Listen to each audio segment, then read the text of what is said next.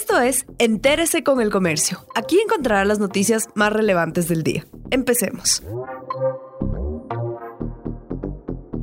A continuación, los temas más destacados en el comercio este miércoles 29 de julio alrededor de 300.000 pruebas entre rápidas y PCR ha aplicado salud. A cinco meses del anuncio del primer caso de coronavirus en el Ecuador, el número de pruebas ha ido creciendo de forma paulatina en el país. En este mes el promedio de muestras fue de 2.900 diarias, tanto PCR como rápidas. La mayoría se ha aplicado en las provincias que concentran más contagios confirmados. Al 21 de julio en el país se han realizado en total 210.964 pruebas PCR. La mayoría de ellas se realizaron en Guayas, la más afectada por el virus, entre marzo y abril.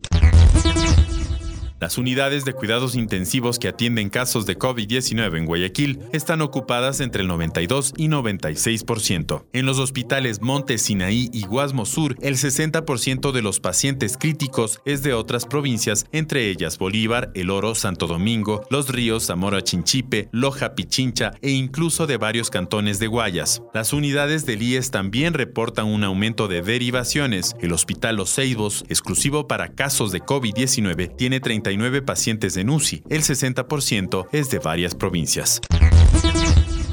Ni el control policial ni la presencia militar han logrado detener la propagación del COVID-19 en Quito. Los mega operativos que se iniciaron el 17 de julio en las siete parroquias más conflictivas han detectado un incremento en la cantidad de personas que irrespetan las normas. Para analizar cómo ha sido el comportamiento de la gente, se comparó el número de infracciones cometidas del 9 al 17 de julio con las registradas del 18 al 26 de julio. En cuanto a aglomeraciones, en Guamaní la cifra se triplicó. La semana antes de intensificar los controles, hubo 71 eventos y la semana después 200. En Calderón, Chillo Gallo y La Magdalena, las aglomeraciones se duplicaron juez ordena que Daniel Salcedo sea trasladado a la cárcel de El Inca en Quito. A través de un escrito, el juez de Guayaquil Reinaldo Ceballos pidió a la policía que tome las medidas oportunas y pertinentes para que el procesado sea trasladado a la capital en una ambulancia médica y con custodia policial. Según el documento en la Casa de Salud de la policía, se le debe practicar un auscultamiento médico para constatar su estado de salud. El juez ordenó que Salcedo luego sea ingresado a la cárcel de hombres el Inca, en el norte de la capital.